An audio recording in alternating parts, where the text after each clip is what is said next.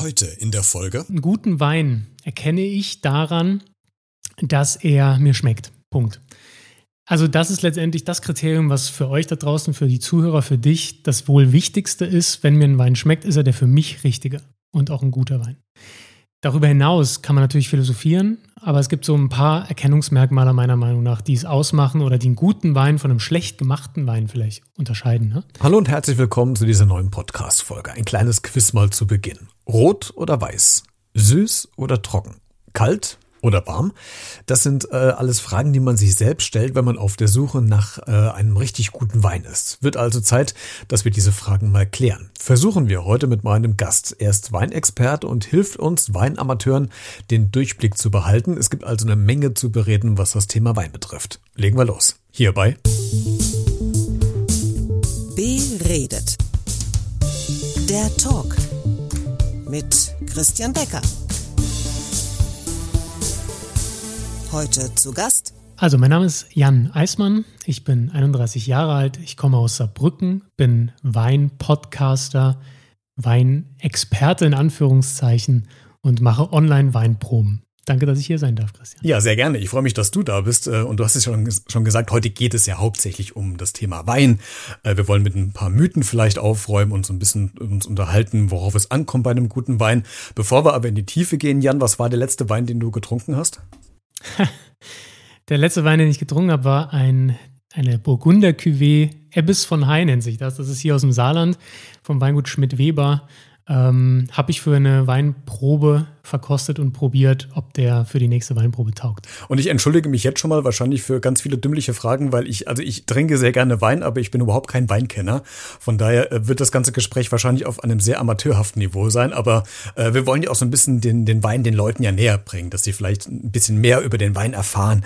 Ähm, woran erkenne ich denn guten Wein? Kann man das allgemein festlegen oder ist das tatsächlich wirklich schwer zu sagen? Kommt das drauf an, ob es ein Weißwein, Rotwein ist? Kannst du vielleicht dazu ein bisschen was sagen? Natürlich. Ähm, das ist auch eine Frage, die ich mich in meinem Podcast, mit der ich mich sehr beschäftige, dem Weinstein-Podcast. Wir haben, ich versuche wirklich immer auf dieses Amateur-Level zu kommen. Äh, und also ich hoffe, ich bewege mich da ganz sicher auf diesem Niveau, mache das auch oft in, auf Weinproben an Volkshochschulen und so. Und ähm, das ist ja kein, also ich finde es immer schade, das so zu belächeln, dieses Niveau, weil eigentlich ist das das Niveau der allermeisten. Trinker, der allermeisten Weintrinker und Weinfreunde. Und genau da macht es ja Spaß, weil das ist die Schwelle, an der man was lernen kann. Ähm, einen guten Wein erkenne ich daran, dass er mir schmeckt. Punkt. Also das ist letztendlich das Kriterium, was für euch da draußen, für die Zuhörer, für dich das wohl wichtigste ist. Wenn mir ein Wein schmeckt, ist er der für mich richtige und auch ein guter Wein. Darüber hinaus kann man natürlich philosophieren, aber es gibt so ein paar Erkennungsmerkmale meiner Meinung nach, die es ausmachen oder die einen guten Wein von einem schlecht gemachten Wein vielleicht unterscheiden. Ne? Da wäre zum einen zu nennen, dass möglichst viel Handarbeit drin steckt ähm, dass da keine Tönungen, Verfälschungen drin sind im Geschmack. Das heißt, wir haben sortentypische Weine. Im besten Fall schmecken die Weine auch noch so wie aus der Region. Also Regionstypizität ist ein Stichwort und da haben wir eigentlich schon ganz viel. Wenn der Wein wirklich das widerspiegelt, was die Rebsorte kann und was die Region, das sogenannte Terroir hergibt, dann haben wir schon einen sehr guten Wein.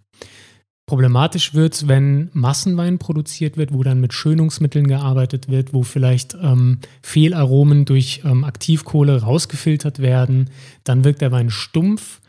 Und ähm, naja gut, aber dafür kann man viel produzieren und Geld sparen und dann ist er auch meistens günstig. Ich glaube, auf die Preisfrage kommst du bestimmt auch noch. Absolut, ja. Ich möchte, dann nehme ich dir vorweg.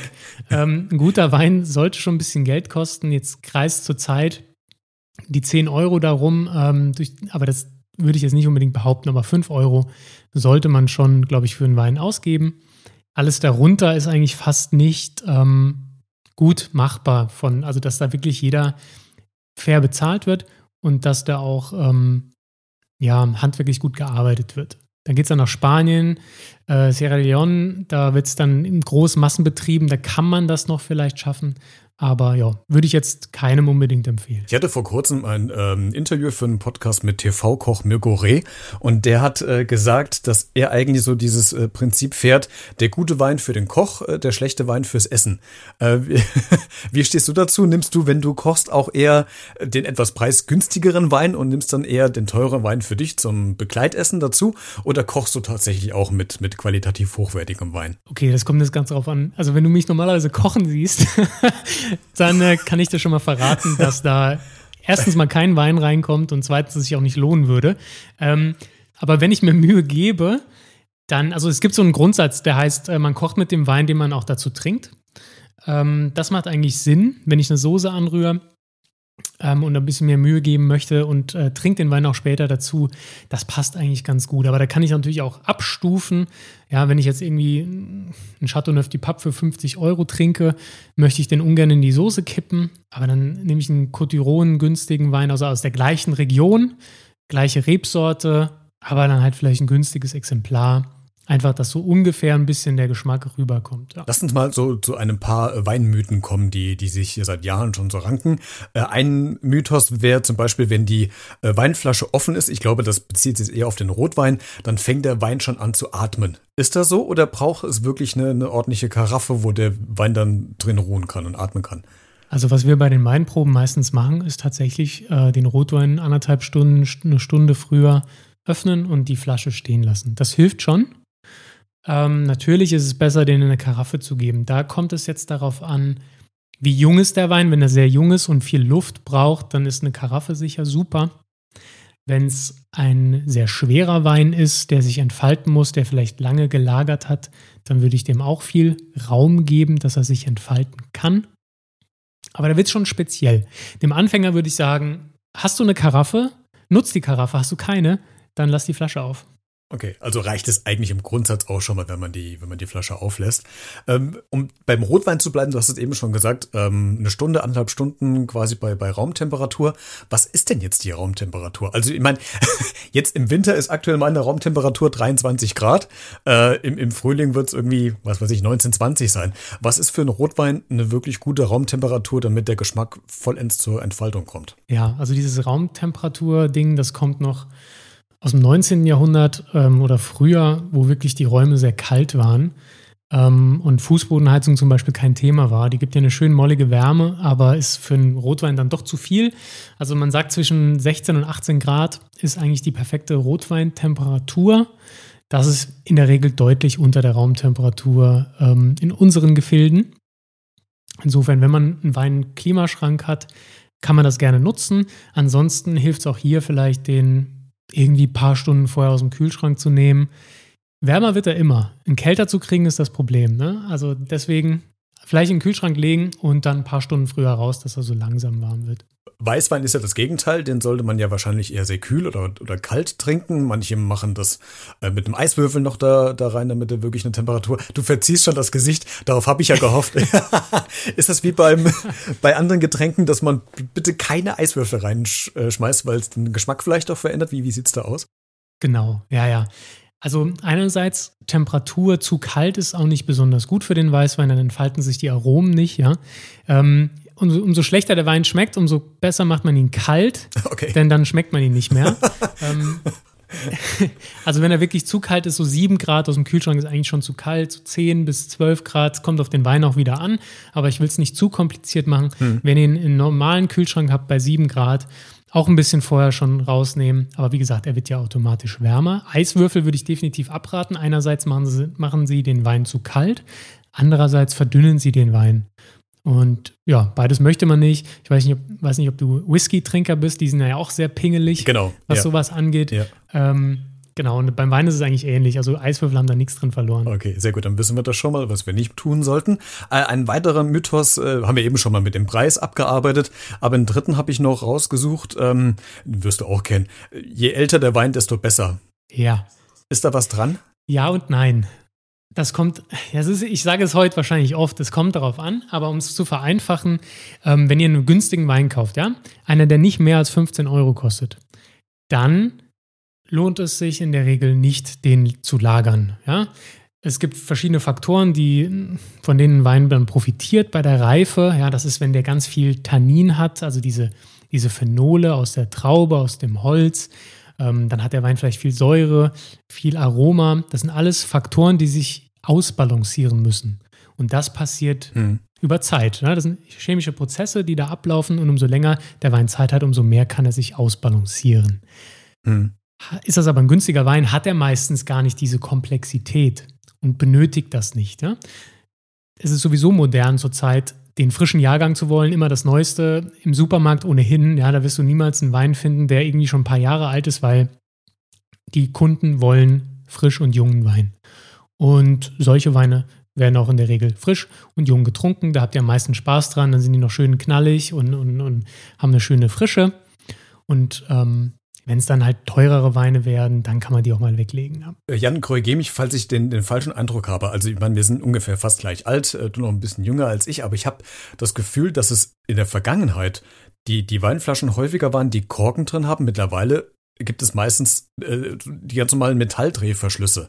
Äh, was kannst du vielleicht sagen, was dahinter schmeckt, beziehungsweise ob es da tatsächlich auch dann Qualität, äh, Qualitätsunterschiede gibt?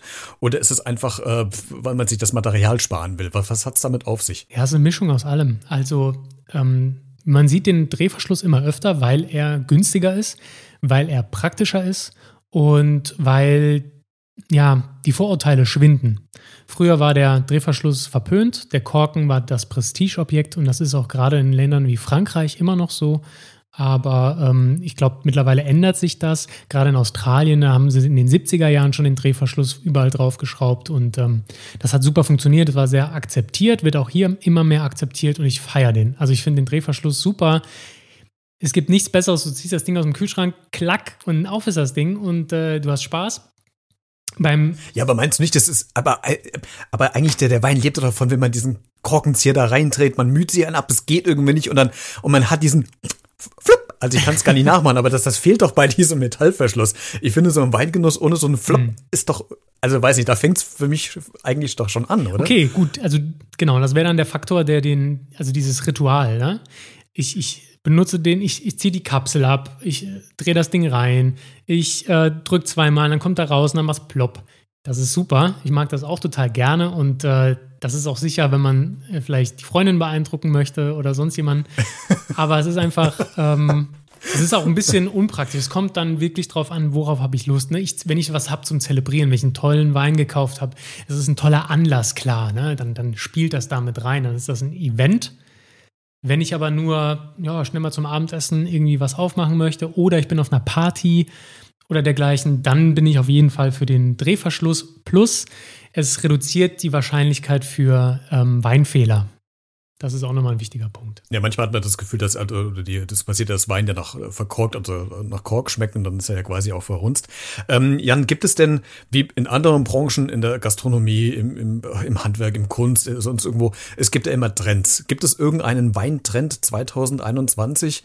Ähm, eine besondere Sorte oder äh, irgendwelche großartigen, ich hoffe mal Weinfeste im Sommer, Herbst, was weiß ich. Gibt es irgendwelche Weintrends für dieses Jahr? Also für dieses Jahr ist noch schwierig zu sagen. Corona hat da einiges umgeworfen laufen. Ich habe im Podcast eigentlich jedes Jahr äh, vor Silvester nochmal so eine Glaskugelblick gewagt und versucht, das nächste Jahr vorherzusehen. Das war für dieses Jahr sehr, sehr schwierig, ähm, weil man einfach nicht weiß, was passiert. Ja? Also die Winzer haben die Keller voll mit Wein, die sie nicht verkaufen konnten. Bei den Händlern gibt es Rückläufe. Ähm, es ist ja problematisch. Ich würde jetzt behaupten, meine Weintrends 2021 ist weiterhin Osteuropa. Das ist in den letzten Jahren sehr stark gekommen und wird auch weiterkommen.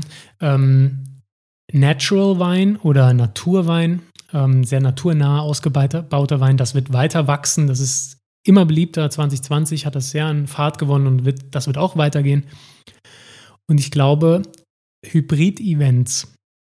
Also 2020 war das Jahr der Online-Weinproben. Und 2021, glaube ich, ähm, wird das weitergehen, aber da wird mehr experimentiert. Da wird es kleine Gruppen vor Ort geben, größere Gruppen zu Hause online. Da wird es Events geben, die mit Digitalisierung experimentieren. Und das wird ähm, generell überall so sein, aber in der Weinbranche eben auch. Und gerade durch die Wein-Online-Tastings glaube ich schon, dass die Weinbranche da relativ ähm, fit war letztes Jahr. Und das wird jetzt weiter ausgebaut. Das finde ich eigentlich ein ganz spannendes Thema, diese online, diese digitalen Weinproben. Kannst du vielleicht da so ein bisschen zu so sagen, wie, wie läuft das ab?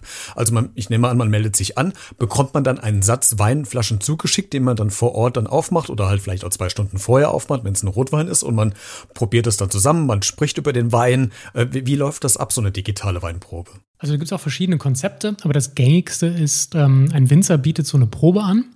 Ähm, du bestellst dir das Paket nach Hause, per E-Mail oder per Online-Shop, wenn er da ist. Du bekommst das Paket, da ist vielleicht noch ein Gimmick drin, vielleicht noch ein Rezept oder sonstiges dabei. Und dann loggst du dich in der Regel bei einem Zoom-Meeting ein, Teams, was auch immer. Ähm, und der Winzer, die Winzerin spricht über ihre Produkte. Und du kannst live dabei sein, Fragen stellen, interagieren, ihr probiert zusammen, ihr sprecht über die Weine. Vielleicht wird noch ein Käse mitgeliefert. Das hatte ich jetzt mit der Janine Brüssel gemacht. Da hatten wir eine Wein-Online-Probe mit Käseverkostung. Das war super.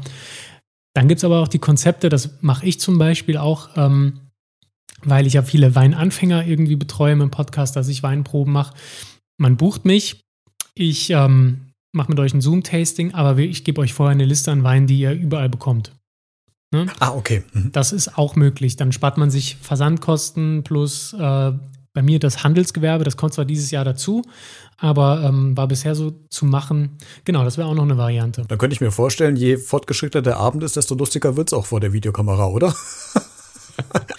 ja, also äh, irgendwann, nun, ich bin froh manchmal, dass es diese Stumpfschaltfunktion gibt. Nein, natürlich bisher immer alles im Rahmen. Da sind, die, da sind die Weinproben vor Ort doch oft feuchtfröhlicher. Obwohl, der Nachteil an der Online-Probe ist, muss man klar sagen, du kriegst halt nicht nur ein Glas, sondern du kriegst eine ganze Flasche. Und zwar dann vielleicht bis zu sechs Flaschen. Das ist halt schon viel, ja. Da wäre ich ja schon klinisch tot. Also ich meine, ich, ich kann mich an meine letzte Weinprobe, das ist wirklich tatsächlich schon Jahren äh, her in, in Koblenz erinnern. Und ich war, und das waren wirklich nur äh, so kleine Gläschen voll. Und ich habe dann gelernt, man, man trinkt die auch nicht aus, sondern man nippt ja nur dran und schüttet das dann wieder in irgendeine Karaffe. So war es jedenfalls bei uns. Ich weiß nicht, ob es gängig ist.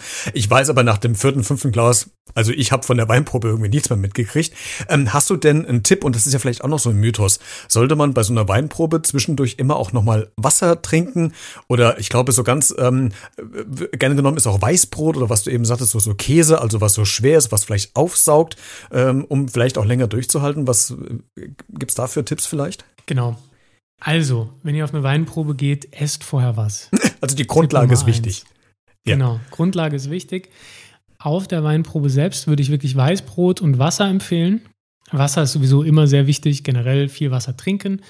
Nicht bitte das, das Weinglas mit Wasser ausspülen zwischen den Weinen. Das sollte man auch nicht tun, machen aber viele manchmal. Ähm, und jetzt was anderes dazu essen ist schwierig. Wenn das so angedacht ist, ja, dass der Sommelier oder die Winzerin ähm, einen Käse zum Wein ausgewählt hat, das passt, dann sehr gerne.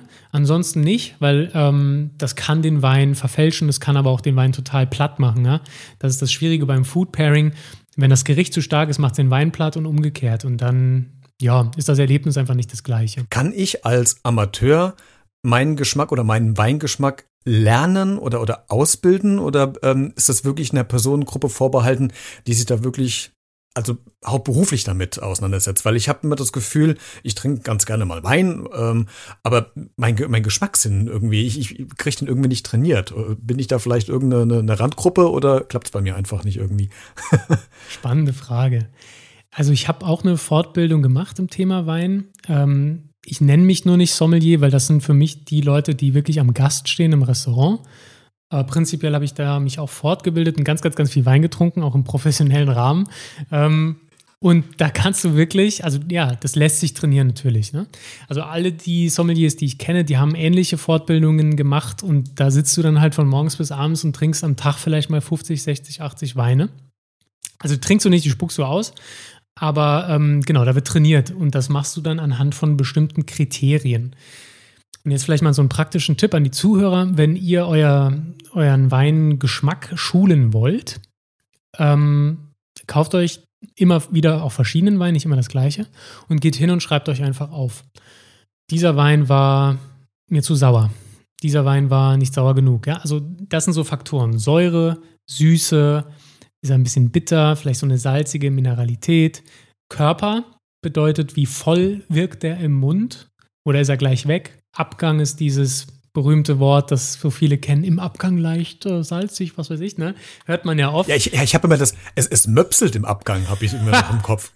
Ich weiß aber nie, was heißt denn möpselt im Abgang? Oder kennst du das gar Das nicht? habe ich noch nie gehört, nee. Okay, also hat äh, damals, als wir in Koblenz waren, das ist mir prägnant noch an diesem Abend im Kopf möpselt. geblieben. Äh, Ja, es möpselt im Abgang. Ich weiß bis heute nicht, was es Also es heißt. gibt den Weinfehler, den Böxer. Vielleicht war der das. Aber Möpselt vielleicht, aber na gut, das gibt, die Weinsprache ist sehr individuell. Es gibt Wörter, die benutzen viele, gerade jetzt die von mir genannten Abgang oder, oder Körper. Aber ansonsten hörst du auch, äh, der Wein hat Druck, er hat einen mineralischen Kern. Ja, das ist Vorstellungskraft, ne? Das, da, da ist nichts festgelegt, das ist kein festgelegter Jargon, da muss so jeder seins finden und es geht einfach darüber, äh, darum, ein Bild im Kopf zu erzeugen, womit andere sich identifizieren können. Gut, ich mag auch nicht ausschließen, dass ich in meinem alkoholisierten Zustand ich vielleicht das Wort nicht mehr ganz richtig verstanden habe und ich mir ein falsches eingeprägt habe. Ich lasse mich auch gerne verbessern, wenn ich das Wort nicht kann, das macht mir auch nichts. Wir, wir googeln gleich einfach mal. Äh, Jan, was äh, die, zur, zur letzten Frage äh, schon fast. Was ist denn der teuerste Wein, den du bis jetzt in deinem Leben mal getrunken hast? Ähm, kann ich ja nicht sagen, weil ich das Preisschild nicht kannte. Ähm, also ich habe mal von Egon Müller Scharzhofberg was getrunken, da war ich auf einer Veranstaltung. Die Dinger sind richtig teuer. Äh, ich kann ja aber nicht mehr sagen, was er gekostet hat, weil da, ich habe dafür nichts bezahlt. Ne? Ähm, aber die Sachen liegen dann auch mal bei 150, 200 Euro die Flasche. Teilweise Versteigerungsweine, äh, gereifte Weine. Da gibt es dann oft keine Preisschilder mehr, weil die Sachen gar nicht mehr verkauft werden. Ne? Ähm, ja, aber ich sag mal, was ich maximal ausgeben würde für eine Flasche, ist 100 Euro. Mehr würde ich gar nicht ausgeben. Was heißt, würde ich, das ist schon viel Geld. Das, ich wollte gerade sagen, das ist schon eine ordentliche Stange Geld. Genau, ja. aber das würde ich dann vielleicht mal investieren, in der Hoffnung, dass es mehr wird oder in der Hoffnung, dass es in ein paar Jahren, in 10 Jahren, 15 Jahren richtig gut passt für einen gewissen Anlass. Oder ich würde auch mal 60 Euro für an einem Abend für ein tolles Gericht bezahlen. Aber sonst ähm, bin ich da auch jetzt wirklich keiner, der da das Geld rauskloppt für. Wenn du eingeladen wirst von, von Freunden, von Familie, äh, abends zum Abendessen, im Sommer zum Grillen oder sowas, äh, können die einfach unbeschwert dir irgendeinen Wein auftragen oder müssen die Angst haben, dass du den sofort analysierst und sofort erkennst, okay, das ist aber das Ding aus dem Supermarkt unten links? Das ist eine schöne Frage. Ähm, ja, also das Problem ist gar nicht so, dass ich dann analysiere und reagiere, sondern das Problem ist, dass alle fragen, und? und so. Wie ist er? ja. Das ist, das ist das Ding, ne? Ah, schmeckt er? Und, und? Was sagt der Experte? Was sagt der Sommelier hin und her? Das ist eher das Problem. Ich bin da ganz unkompliziert. Also ich, ich verurteile auch da keinen für, für eine schlechte Wahl. Und prinzipiell geht es ja darum, wem schmeckt er. Und wenn er zum Anlass passt und den Leuten schmeckt, dann ist ja alles gut. Ne? Das heißt, du kannst tatsächlich das ausblenden, weil äh, das ist eigentlich ganz spannend, weil wenn ich irgendwelche Gäste habe, die in irgendwas einen Schwerpunkt haben oder wirklich Experten drin sind, äh, schaffen die es ganz schlecht, äh, sich aus ihrem System im, im Alltag oder in der Freizeit rauszulösen. Das heißt, du hast damit kein Problem, du kannst einfach einen Wein trinken, ohne dass du automatisch dir irgendwelche Gedanken im Kopf äh, herumgeistern. Nee, das stimmt. Die, die Gedanken im Kopf sind da. Ich trage sie nur nicht nach außen. Also okay, gut. Außer, außer du siehst mich vielleicht, dass ich den Wein nicht trinke oder stehen lasse.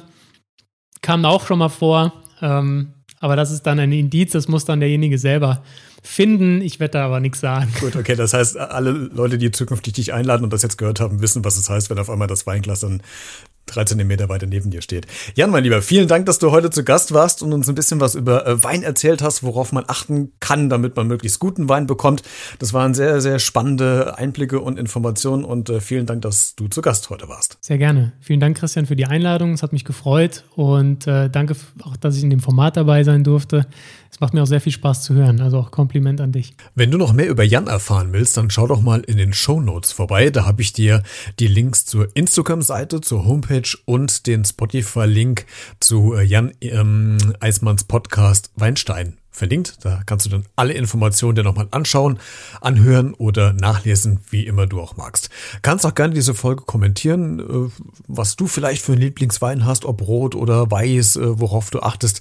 Gerne per E-Mail an b-redet.gmx.de oder als Sprachnachricht. Alle Kontaktinformationen findest du auch in den Shownotes, auch wie du diesen Podcast unterstützen kannst, wenn du meinst. Du könntest das oder solltest das tun. Dann fühl dich frei äh, da in der Entscheidung. Ansonsten gilt wie immer, bleib gesund und vor allen Dingen bleib neugierig. Bis nächste Woche Donnerstag.